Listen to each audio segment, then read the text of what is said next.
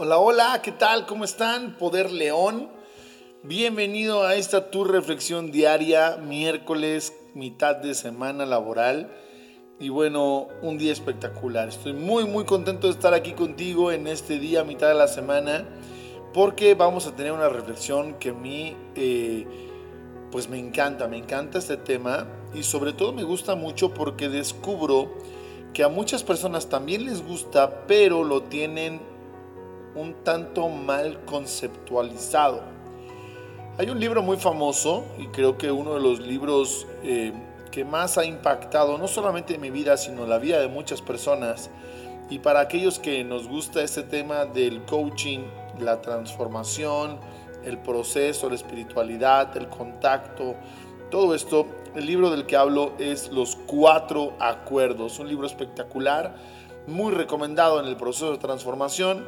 Y los cuatro acuerdos que son extremadamente sabios, una, filosofía tolteca, son cuatro principios muy importantes, pero voy a hablar del primero. El primer principio que es sé impecable con tus palabras. Vamos a quitar aquí el sonidito porque pensé que lo había quitado. Dice, sé impecable con tus palabras. Y entonces de pronto la gente dice, ay cabrón en la madre, ay ya la cagué otra vez, ya la volví a embarrar. ¿Por qué? Pues porque estoy hablando mal, porque estoy diciendo groserías, porque digo aiga, porque le pongo una S al final de las palabras y bueno, pues se vuelve un tanto como complejo. Y aquí hay un error. Ser impecable no significa hablar bien, mucho menos significa hablar correcto, mucho menos significa que no digas palabras antisonantes. Tampoco digo que las menciones, pero no va en ese sentido. Impecable significa sin pecado. Esa es, ese es el verdadero significado de, este, de impecable, es sin pecado. Así que eh, lo que quiere decir es que no pequemos al hablar. Y entonces, ¿cómo pecamos al hablar? Pecamos al hablar cuando principalmente decimos algo que queremos o debemos hacer y terminamos no cumpliéndolo. También hace referencia no solamente a lo que decimos que no cumplimos, también cuando hablamos y decimos cosas que avientan y escupen un veneno. Y esto lo podemos hacer a diario. Y lo peor es que lo hacemos a veces con nuestras parejas, con nuestra familia, con nuestros hijos.